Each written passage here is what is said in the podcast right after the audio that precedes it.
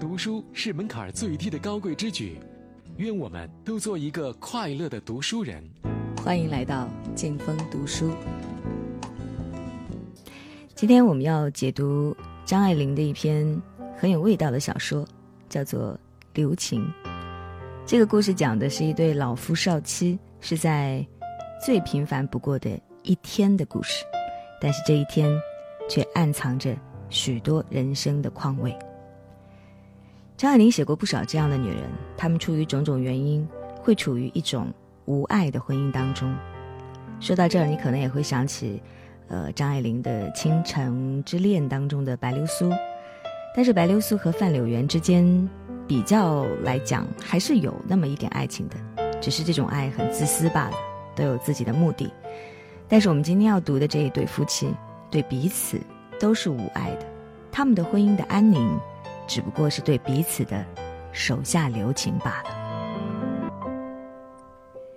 张爱玲有一本很出名的小说集，叫做《传奇》。这本书的前言里说，书名叫《传奇》，目的是在传奇里寻找普通人，在普通人里寻找传奇。张爱玲最擅长的就是在普通人里面去寻找传奇，她能把生活最细微之处挖掘的荡气回肠。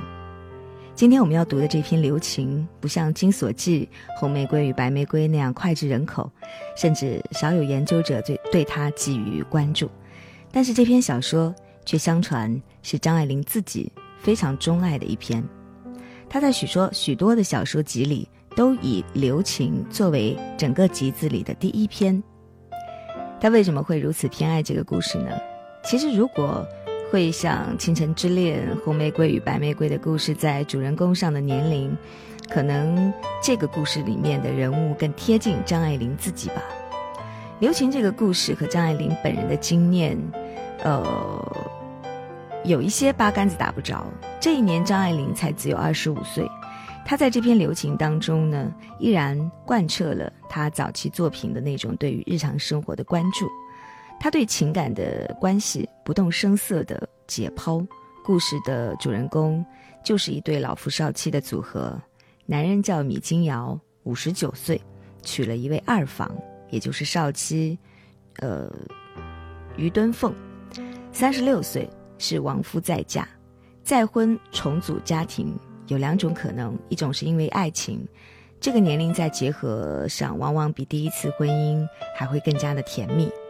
而第二种情况就是纯粹为了结婚而去结婚的，这就像是被暴风雨摧毁了巢的两只受伤的孤鸟，两个人合力的要再造一座新巢。这样的婚姻不是讲感情，而是在讲依靠。他们只是为了自己能有个伴儿。在这样的一种状态，我想现实生活当中也是有非常非常多的。刘琴的故事显然是后者。故事的开头，张爱玲用一个意象。点出来这个重组家庭的基本情况。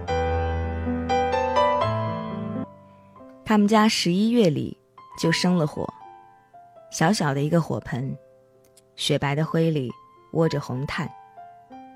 炭起初是树木，后来死了。现在身子里通过红莹莹的火又活过来，然而活着。就快成灰了。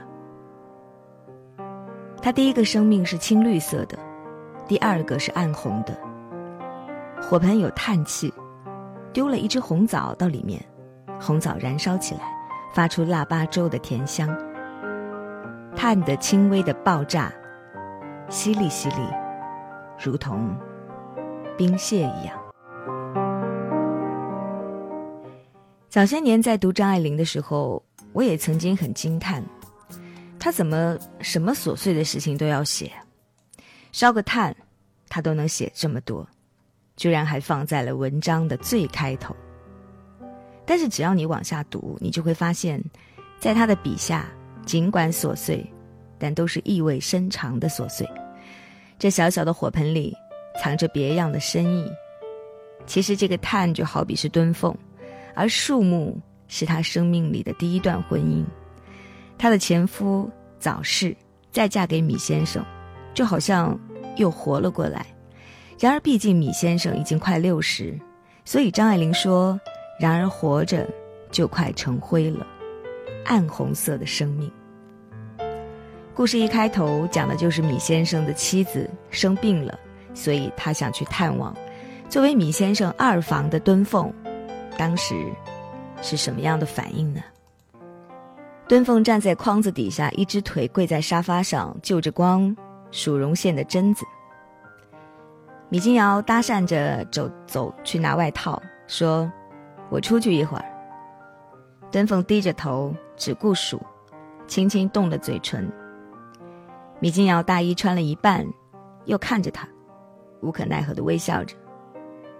半晌，敦凤抬起头来说：“嗯。”又去看他的绒线，是灰色的，千千绊绊，许多小白疙瘩。米先生道：“我去一会儿就来。”话真是难说。如果说到那边去，这边那边的，就等于说小沙渡路有一个公馆，这里又有一个公馆。从前他提起他那个太太，总是说他。后来敦凤跟他说明了，哪作性这样说的。于是他难得提起来的时候，只得用个秃头的句子。现在他说，病得不轻呢，我得去看看去。敦凤短短的说一声：“你去呀。”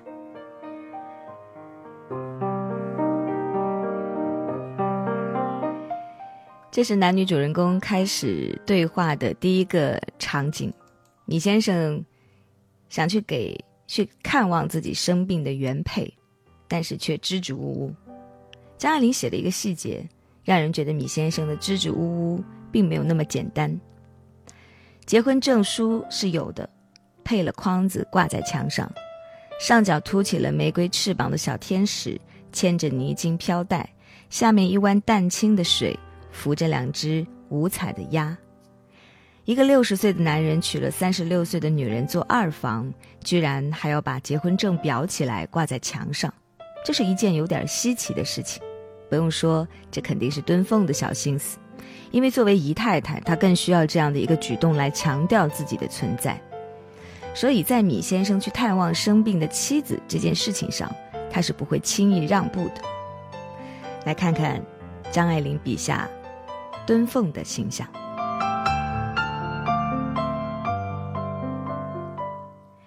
他和佣人说话，有一种特殊的沉淀的声调，很苍老，脾气很坏似的，却又有点腻哒哒，像个权威的保姆。他那没有下颚的下颚昂得高高的，低粉搓酥的圆胖脸薄薄的往下坠着，耷拉着眼皮，希腊型的正直端立的鼻子往上一抬，更显得那细小的鼻孔。的高贵。从张爱玲描写女人的容貌，不难猜到这个女人在性格上的强势。果然，在这一段婚姻里的夫妻关系就是女强男弱。米先生连去看生病的妻子都要费尽心思的去措辞，不知道给自己的妻子一个怎怎样的称呼才好。那么，米先生的这种忌惮，究竟出于什么呢？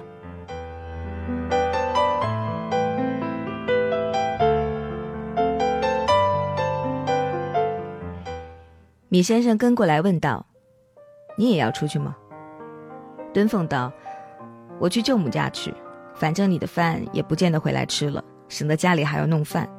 今天本来也没有我吃的菜，一个砂锅，一个鱼冻子，都是特意给你做的。”米先生回到客厅里，立在书桌前面，高高一叠子紫檀面的碑贴，他把它齐了齐，青玉映色的盒子，冰纹笔筒。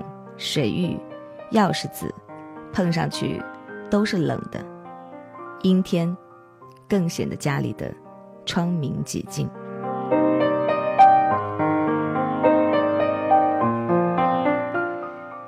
张爱玲的特点，也是她很厉害的一点，就是物尽其用。无论是特意强调的结婚证书，还是那些摆设，她喜欢写物。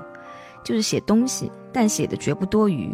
比如说，这个银映色的盒子是青玉色的，笔筒是冰纹的，而且触感都是冷的。在米先生的眼里的这种冰冷，足以感知米先生对于现在这个家庭，对于家庭是缺乏爱的。他的退让也一定不是出于爱。敦凤再出来，他还在那里挪挪这个，摸摸那个，腰只能略略的弯着，因为穿着僵硬的大衣，而且年纪大了，肚子在中间碍事。敦凤淡淡的问：“咦，你怎么还没走？”他笑了笑，也不回答。敦凤挽了皮包网袋出门，他也跟了出去。他只当不看见，快步走在对街去，又怕他在后面气喘吁吁的追赶。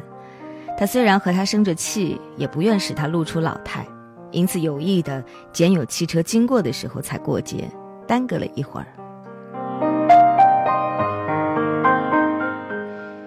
再寥寥几笔，你就会感觉在敦凤的心里面存有一些温情，但实际上两个人的关系又有一种勉强维持的感觉。这种感觉一直充斥着全篇小说当中，就好像是拳头打在了棉花上。所以说，两个人是爱，绝对是不可信的。其实也就是一个到了暮年的男人和一个人老珠黄的女人的和解。他们在生活中大大小小的事情上都在力求和解。花甲之年的米先生已经折腾不起了，所以只求息事宁。宁人，而敦凤呢，他也不能太过任性，也要露出懂事的一面。敦凤说，他虽和他生着气，也不愿使他露出老态，这是敦凤的悲悯，同样也是张爱玲的，因为两个人前半生经历的已经足够曲折，只能选择对彼此手下留情。尽管米先生想去看望生。